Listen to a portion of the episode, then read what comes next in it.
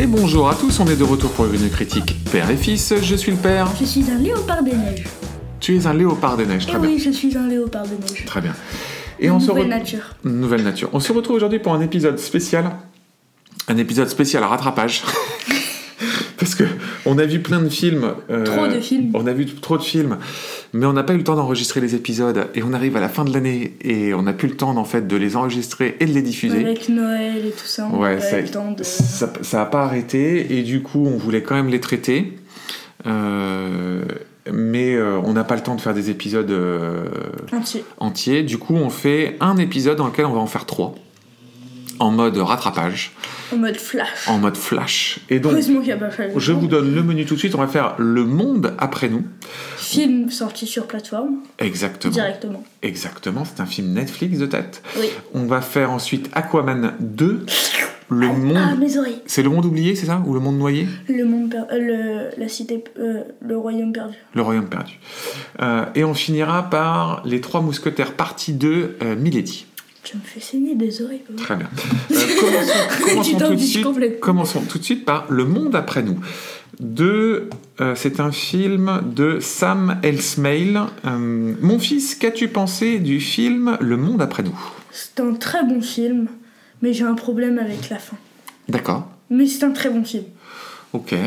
Et moi, euh, c'est une de mes très belles surprises de l'année. J'ai adoré ce film. Je suis tout de suite rentré dans le pitch que je, que je- du coup je vais vous faire tout de suite. C'est l'escapade d'une famille dans une luxueuse maison de location prend une tournure inquiétante lorsqu'une cyberattaque met hors service les appareils euh, et que deux étrangers se présentent à leur porte. Ah, bon, pour une fois, c'est ça. Ouais, pour une fois, c'est ça. Et je précise tout de suite que c'est euh, réalisé par le créateur de la série Mr. Robot. Euh, je le précise parce que c'est une série très particulière et on retrouve beaucoup euh, de son univers dans ce film. Et c'est un casting très prestigieux puisqu'on retrouve Julia Roberts, on retrouve Mahershala Ali et Ethan Hawke notamment. Euh, et c'est un film très particulier. euh, avec, qui travaille beaucoup son ambiance, euh, une ambiance très étrange, Mal à l'aise. On- Ma- Ça nous met tout de suite mal à l'aise. Ouais, exactement. Mal à l'aise. Il y a un peu de. Ça m'a fait. Le début m'a fait beaucoup penser à Us. Euh, le que tu n'as pas vu Us, hein. Euh, de Jordan Peele, le deuxième film de Jordan Peele. Le setting, il est un peu similaire au début. Euh, après, ça s'éloigne hein, parce que c'est pas du tout la mécanique de Us. Euh, c'est un film qui parle de notre époque. C'est un, film pré-apocalyptique. C'est assez, spécial. Ouais. C'est les instants juste avant l'apocalypse, hein, grosso modo. Et on suit, euh, on suit en fait deux familles, on peut dire ça comme ça. Oui, c'est ça. Et on suit deux familles avant, euh, avant cet apocalypse. Et je trouve, moi, ça m'a fait beaucoup penser au monde Instagram. En fait, tout le long du film, j'avais le sentiment qu'on me montrait en fait ce qu'est la société Instagram, c'est-à-dire une société où tout, Pourquoi alors je développe ce- mon, propos, c'est que pour moi c'est et c'est comme ça que la- la- je pense la, la, réalisation a été pensée. Tout est magnifique dans ce film, mais tout est faussement magnifique. Tu sais c'est c'est cette Pourquoi idée. tu dis que tout est magnifique? Bah, la baraque est dingue. Bah oui, c'est tout. Les plans sont très beaux. Euh, T'as des plans, par exemple, tu vois, il y a, il y a un plan. Bah, c'est juste un bon réalisateur. Non, parce que je pense que tu as, des, t'as notamment des mouvements de caméra qui sont très fake. Tu vois, C'est-à-dire, ils sont très beaux, ils sont très clinquants, mais c'est comme des mouvements de pub en fait. Ça n'a pas vraiment de sens. Alors toi, tu trouves ça magnifique, et moi, je trouve ça magnifique. Moi, j'adore ce, ce- ce type de plan. Tu as des plans un peu à la Fincher, si tu veux. Tu vois, période, période Fight Club, euh, où euh, t'as- moi, j'ai en tête notamment une sorte de de euh, travelling circulaire à 360 degrés qui filme en hauteur Julia Roberts qui monte dans des escaliers et qui tourne. Enfin, c'est un plan complètement fou, qui est magnifique, qui en soi ne veut rien dire. Mais pour moi, ça, ça incarne cette vision Instagram qui est. Pour moi, Instagram, c'est un réseau social dans lequel tu ne montres que ton masque social. C'est-à-dire, tu ne montres que la personne que tu veux que les gens voient. Mais ce n'est pas vraiment la personne que tu es. Et ça te montre un monde qui n'est pas réellement le monde dans lequel on vit, mais c'est le monde dans lequel on voudrait vivre. qui est un, monde parfait, où toutes les maisons sont magnifiques, où euh, t'as, cette année- cette, ce, plan où il, elle va sur la route et t'as toutes les Tesla là, qui se rentrent les unes dans les autres, comme si tout le monde avait des Tesla dans le monde. Enfin, Ah, pas ça que ça, ça veut dire. oui, elles tombent en panne, je suis d'accord avec toi. Les, les Tesla tombent en panne, mais pour que t'aies les unes derrière les autres, plein de Tesla qui, montent en- qui, vi- qui, qui tombent en panne, ça veut quand même dire à un moment donné que tout le monde a des Tesla quand même dans ce monde. Non, ça veut dire que c'est les... parce que c'est les seules voitures qui peuvent être conduites. Euh, je suis absolument pas d'accord avec Je suis d'accord. Non, mais je suis d'accord sur le, le, le côté. euh, comment dire La juste un raison. magasin de Tesla. tout. Bon. Moi, je pense que tu as ce côté-là. En tout cas, j'y ai vu ça. Moi, ai- j'ai j'ai pas Instagram, mais même je Oui, c'est vrai que, vrai que toi, t'es pas sur les réseaux sociaux. Donc, du coup, t'as pas ce. Vas-y. Mais je suis juste absolument pas d'accord avec toi. Les plans, c'est juste que c'est un bon réalisateur. Les Tesla, c'est parce que c'est les seules voitures qui peuvent se conduire automatiquement. Voilà, c'est tout. D'accord. Donc euh, je suis au contraire de toi. Au contraire. Ouais. Je suis Ah. absolument pas d'accord. Après, c'est un, un univers très fictif quand même. C'est-à-dire? C'est un univers, euh, euh, tu ne vois que des gens qui euh, sont très aisés, euh, qui vivent dans un confort matériel extrêmement important. Euh, c'est donc, si tu veux, Mais une... tu vois personne. Tu vois que les, les deux familles. Oui, C'est juste que eux, ils ont loué une belle maison avec une piscine, c'est tout. Et eux, ils sont en costume. Et les autres, ils sont en costume, c'est tout. Oui, ok. Après, tu as aussi un deuxième, une deuxième couche qui est euh, dans la perception de nos, de nos biais. Euh, qui pour moi est aussi, ça renvoie aussi à la question des réseaux sociaux. Si tu re- alors je sais pas si toi tu l'as senti ce truc-là, mais dans la scène où donc t'as deux, donc c'est cette famille, une famille new-yorkaise euh, aisée qui se loue une super maison genre sur Airbnb, ils vont dans cette maison et puis des gens toquent à la porte. Et c'est un père et sa fille euh, d'origine afro-américaine et euh, une discussion s'engage et finalement il leur explique que c'est leur maison à la base. Et le personnage de Julia Roberts, qui est donc euh, euh, la femme euh, qui, qui loue avec son mari Ethan Hawke euh, cette maison, doute des deux personnes. Et en fait, il ne s'est jamais dit de manière hyper claire, mais il te fait bien comprendre que Julia Roberts doute que cette maison puisse leur appartenir parce qu'ils sont afro-américains. Donc tu as une forme de racisme là-dedans. Tu as une forme de racisme un peu latent qui est de dire comment ces deux personnes-là peuvent être plus riches que nous. Et pour moi, ça, continue à renvoyer, si tu veux, ce message sur les apparences, les faux semblants. Tout ce qu'on a dans, cette, euh, dans, notre, époque euh, euh, très lié aux réseaux sociaux. Et pour finir, je trouve que c'est aussi renforcé par le personnage de la petite fille. Et toi, t'as pas du tout aimé cette fin. Donc du coup, on, on spoil, hein, si vous voulez aller voir le film, euh, passez les, les 30 prochaines secondes. Mais toi, t'as pas aimé cette fin, explique cette fin. Mais c'est la pire fin du monde. Enfin, la fin, c'est la fille allume la télé, fin du film. Alors C'est nul Alors c'est pas exactement ça. Parce Si- qu'en Ah fait, non, stop, c'est ça.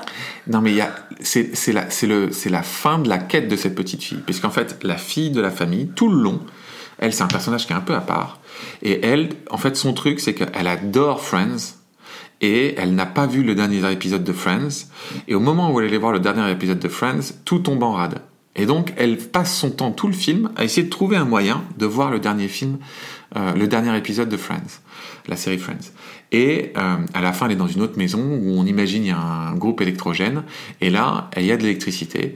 Et elle trouve le DVD de Friends et ça se termine sur elle. Elle regarde le dernier épisode de Friends au moment où finalement c'est l'apocalypse.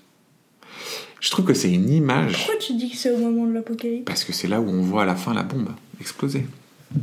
Donc Oui, c'est c'est l'incarnation. Non mais c'est l'incarnation de, de. Ils vont pas te faire un plan où la Terre explose. C'est l'incarnation si tu veux. Non, mais ils peuvent faire une bombe atomique ou un truc comme ça. Mais c'est le cas. C'est pas une bombe atomique, c'est. On a déjà c'est eu cette discussion. pas la même Et en chose. fait, ils détruisent. Là, les- c'était juste de la fumée, on voyait de la fumée. Bah alors, je t'assure que non. Je peux te remontrer la scène. Je pense que là, tu, tu as loupé un truc. Mais ils détruisent littéralement New York. Donc, euh, euh, c'est la fin du monde, si tu veux. Et donc, De New York.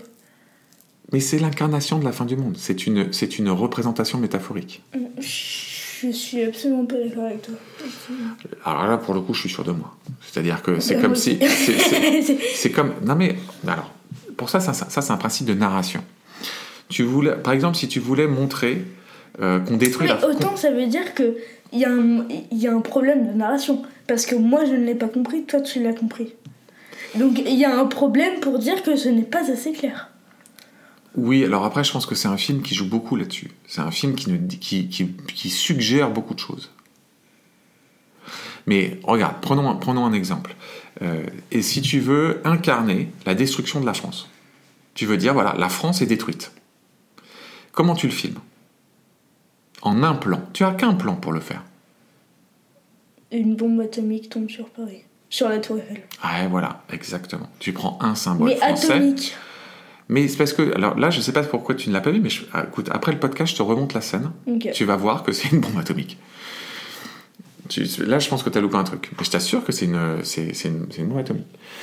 Donc, pour revenir sur la petite fille, je trouve que c'est, c'est une, une, vi- une vision très nihiliste de notre société, dans lequel finalement, euh, et j'aime bien moi ce personnage de la petite fille, dans lequel finalement, elle, ce qu'elle veut, c'est euh, ce qui lui importe en réalité, c'est ce plaisir simple de voir euh, et de se projeter dans un monde fictif qui est le monde de la fiction à travers Friends, dans lequel Friends, rien de mal ne peut jamais arriver. Tout se passe toujours bien dans Friends.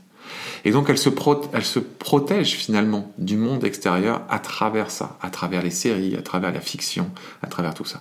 Et quelque part, le film se termine sur de la destruction du monde, cette petite fille, comment elle s'en protège, c'est à travers la fiction et à travers Friends. Et moi, je trouve que cette symbolique-là, elle me va très bien. Ok. Bah, pas moi. Très bien. Euh, bon, on passe parce qu'on a déjà fait 11 minutes sur le film. deux autres à faire. De toute façon, les deux autres, ça va être rapide. hein. Les deux autres, ça va être rapide. On a Euh, dit Aquaman d'abord et après. euh, euh, ok, bah Aquaman c'est nul. Trois mousquetaires c'est encore pire. Allez hop. Bon, là, est-ce qu'on conseille du coup On le conseille? Oui, mais pas pour la fin. Ok. Et moi, je le conseille chaudement. Je trouve que c'est un très très bon film, Le Monde après nous. Bon, euh, passons au film Aquaman 2. Donc, qui est la suite du premier Aquaman qui était sorti en 2018, qui était mine de rien le plus gros succès du euh, DCEU, donc le, euh, DC euh, Cinematic Universe, qui était euh, lié à tout ce qu'a fait euh, Zack Snyder avec le Man of Steel et surtout derrière euh, BVS. BVS qui est sorti en 2007, donc ça, commence mine de rien à, remonter. Et de tête, le premier Aquaman avait déplacé le milliard de, de box-office. Et donc, ce qui est étonnant, c'est que donc ce Aquaman et le Royaume perdu, qui est à nouveau réalisé par James Wan, est le dernier film qui, euh, avant le reboot complet fait par James Gunn, euh, le reboot, euh, je crois que le premier film qui va sortir de ce reboot, c'est le Joker 2 à la fin de l'année, et ensuite on aura l'année prochaine un nouveau Batman, enfin je parle de l'année prochaine, de 2025, on aura un nouveau Batman et un nouveau Superman qui vont lancer toute la nouvelle, euh, tout le nouvel univers. Donc, ce Aquaman et le Royaume perdu, c'est le dernier clou dans le cercueil de tout ce qu'on a eu ces 7 ou 8 dernières années sur le, le- l'univers d'ici. Mon fils, qu'as-tu pensé de ce Aquaman 2 J'ai pas envie d'en parler. D'accord. Bah, le but, c'est qu'on fait un podcast pour, pour critiquer les films. Donc, ok, bah c'est nul. Voilà. J'ai envie de dire c'est nul. toi, t'as trouvé ça nul? Ah non, mais il y a un plan qui m'a choqué. Vas-y, c'est quoi? C'est euh, Aquaman, il donne un coup d'épaule sur une pierre qui fait euh, 7 tonnes, elle tombe. Non, ça ne marche pas, tu ne peux pas me contraindre. Je ne peux pas, c'est impossible. Aquaman, d'accord, il est fort, il ne peut pas bouger une pierre de 7 tonnes. Bon, ouais, ça m'a pas choqué plus que ça. Non, mais des trucs comme ça, on en a vu plein. hein. Bah oui, bah justement, c'est nul. Oh non, mais pff, oh, ce film. Bon, moi, l'avis que j'en ai, c'est que bon, alors j'avais déjà trouvé. Alors, j'ai un avis partagé parce que Aquaman, c'est un. Donc, moi, je lis pas mal de comics. Aquaman, c'est pas un personnage que je trouve très intéressant à la base, mais j'avais trouvé, franchement, le, le premier Aquaman, je l'avais trouvé divertissant. aimé. Euh. Je déteste le méchant d'Aquaman. Euh, Black Manta, bah, moi je le trouve plutôt pas mal, le Black Manta. Mais surtout, moi j'aime bien James Wan. J'ai- J'aime bien ce réalisateur, je trouve que il fait des trucs cool. Euh, et tu sens que c'est un cinéphile, ce mec-là. Et donc il y a plein de, de- plein de références, plein de trucs qui sont, qui sont assez sympas dans son, dans, dans son cinéma. Et puis c'est c'est un mec qui a ce sens du spectacle, euh, qui je trouve se perd tellement dans, dans les blockbusters euh, de super-héros. Non, celui-là aussi. Bah, je trouve pas. Moi, je t'ai dit en sortant de la salle. Alors, c'est- clairement pas un bon film. Je sais même pas si on pourrait, on peut qualifier Aquaman 2 de bon, de, de film moyen. Mais ce qui est fou, c'est que si je mets de côté les Gardiens de la Galaxie 3, c'est ce que j'ai vu de mieux en termes de films de super-héros cette année. C'est dire le niveau qu'ont atteint ces films. hein. C'est- des films qui sont plus nuls les uns que les autres. Mais si tu les alignes tous, bah, j'ai trouvé Aquaman 2 moins pire que tout ça. Voilà. Euh, je trouve qu'il y a quand même des séquences que j'ai trouvées rigolotes. Je trouve que le côté body. Bah moi, le, tout le côté un peu, euh, euh, tout le côté un peu Flash Gordon, je trouve ça plutôt pas mal. L'univers du Flash film, les créatures. Comment Comme- ça, Flash Gordon Bah, Flash Gordon, c'est le côté un peu, tu sais, euh, euh, il y a un côté un peu Star Trek, quoi, tu vois, où il va, ils vont explorer des mondes. T'as plein Ouais, de créatures différentes. T'as- un fond vert avec des fonds verts et des fonds verts. Oui, ouais, mais je- écoute, ça m'en donne déjà un peu plus que d'autres films. Euh, j'ai bien aimé le côté sidekick de la pieuvre. Euh, j'ai bien aimé. Il y a plein de trucs de design que je trouve parfois sympa. Moi, j'aime bien Black Manta. Euh, tu vois les, les vaisseaux qu'ils utilisent en forme de pieuvre aussi. j'ai trouvé ça plutôt sympa. Le côté body movie entre Aquaman et son frère. Ça casse pas trois pattes à un canard, mais ça reste plutôt correct. Ah, ça, Après- c'est sûr que ça casse pas trois pattes à un canard. hein. Après, évidemment, tout est désincarné. Euh, Il n'y a jamais rien qui peut arriver aux héros, donc de toute manière, tu ne flippes jamais pour eux. Euh, donc ça, mais ça, c'est le lot des films actuels. Tu vois, c'est c'est c'est l'humour est, nullissime. Euh, C'est-à-dire c'est toujours des blagues nulles. Euh, C'est-à-dire que littéralement la première scène du film, c'est son bébé qui, qui pisse sur, euh, sur Aquaman. Donc c'est sûr que pour iconiser, si tu veux, ton héros, euh, enfin, c'est des trucs de gros beauf, quoi, tu vois, c'est- clair. Mais bon, pour ceux qui aiment les, les- films de super-héros, c'est vraiment loin d'être le pire qu'on a vu cette année. On a vu d'autres films bien, bien, bien pires. Alors, ça veut pas dire que c'est un bon film, mais euh, c'est pas le fond de la cuvette. Non, tu, toi, t'as pas, pas grand chose d'autre à dire sur Aquaman. Ce film, il m'exaspère, ça me. Ça m'énerve. C'est. C'est. En fait, ce qui, est, ce qui est assez fou dans ce genre de, de, de- de film, et on l'a répété plein de fois dans toutes les critiques qu'on a fait de films de super-héros, c'est à quel point ces films n'inventent plus rien. À quel point ils, Ah, ça, ils, ils ne font que recycler ad nauseam les mêmes séquences, les mêmes schémas, les mêmes blagues, les mêmes trucs. C'est c'est un truc de fou quand même. Et, et même si tu vois, je trouve, ça transparaît un petit peu dans Aquaman de temps en temps, euh, que il y a quand même tout un bestiaire dans Aquaman que t'as pas dans d'autres films, euh, qui est quand même assez sympa, mais qui est pas très bien exploité, quoi. T'as rien à raconter sur ce film? Non. Non. Bon. Bon, alors du coup, passons à autre chose. Euh, Aquaman médiocre, 2, tout ça. Aquaman 2, est-ce que tu le conseilles? Toi, non. Moi, est-ce que, est-ce que je le, est-ce que je le, je le conseille Euh, Non. Non. Trois mousquetaires, Milady, euh, encore pire, j'ai envie de dire. Alors, c'est un, euh, c'est un- cas spécial quand même ce film-là. Faisons un petit point. Donc, donc pour le Trois Mousquetaires, partie 2, euh, Milady. Donc c'est la, c'est la partie 2 du film qu'on avait vu euh, en avril. C'était notre deuxième podcast. C'était pas le troisième Hmm, Alors, non, c'est parce qu'on a fait un pilote qu'on n'a jamais diffusé. Le pilote Creed Tour. Non, mais même, c'est pas le troisième. Non, parce que le premier c'était John Wick 4 et euh, le deuxième qu'on a diffusé c'était euh, le, les Trois Mousquetaires euh, d'Artagnan. C'est Donc la pas partie. Genji. Ah non, ça c'est le quatrième. Ouais. Mais c'est comme le troisième. Le troisième c'était Resident Evil 4. C'est la seule fois où on a fait un jeu vidéo. Ah oui, je me souviens. le blanc. C'est ça, c'était un sacré blanc. Euh, donc, euh, et alors étonnamment, moi, on avait plutôt bien aimé. Ouais. La première partie, on avait trouvé ça Ouais, plutôt. non, mais la première partie c'était pas On- mal. on a trouvé ça plutôt cool. Donc du coup, on y est allé en se disant qu'on allait passer un bon moment. Un beau moment, peut-être pas quand même, mais. Ah, bon, si, bon, on avait bien aimé, donc euh, tu passes un bon moment quand t'as, quand bien aimé un film, non? Oui. Donc on y est allé en se disant qu'on allait passer un bon moment. Peut-être pas quand même. Oh, l'enthou- L'enthousiasme, quoi, le, le, gr- le grand pissonne. il, va, au cinéma en se disant qu'il va passer un mauvais moment, quoi. bon, bref. Non, moi je pense qu'on on y est allé, franchement, en se disant que, que qu'on, qu'on allait passer plutôt un bon moment. Et, et ce film est une catastrophe. Je, je, je, ne- je comprends pas ce qu'ils ont voulu faire. euh, C'est le même réalisateur C'est le même mais ils ont, scénariste mais ils ont même tourné les deux films en même temps, donc c'est la même équipe. Mais je suis d'accord avec toi qu'il y a un truc qui est très bizarre. C'est la première fois que je vois ça. Deux films tournés en même temps, en deux parties, machin, ça, qui sont si différents. Ils sont quand même très différents. J'espère que ça va pas être ça avec Mission Impossible. Oui, j'espère aussi. Euh, mais là, il y, a- il y a un truc très bizarre, c'est que. Euh, alors, bon, alors déjà, moi, je fais une parenthèse. hein. un film qui, un film qui s'appelle Les Trois Mousquetaires, dans lequel, dans tout le film, les Trois Mousquetaires ne sont jamais ensemble. Je ne comprends pas l'intérêt. Non, mais on est d'accord. Il y a eu certaines parties où ils étaient ensemble. Mais... Bah oui, à la fin. C'est la scène de. La scène, tu dois, tu dois l'avoir une scène de fin où ils sont, sont, ils sont tous les quatre ensemble. C'est-à-dire les. Trois Mousquetaires et D'Artagnan. Au milieu, il y en a eu une aussi. Bah moi, je m'en souviens pas. hein. T'en as toujours un Je qui manque à l'appel.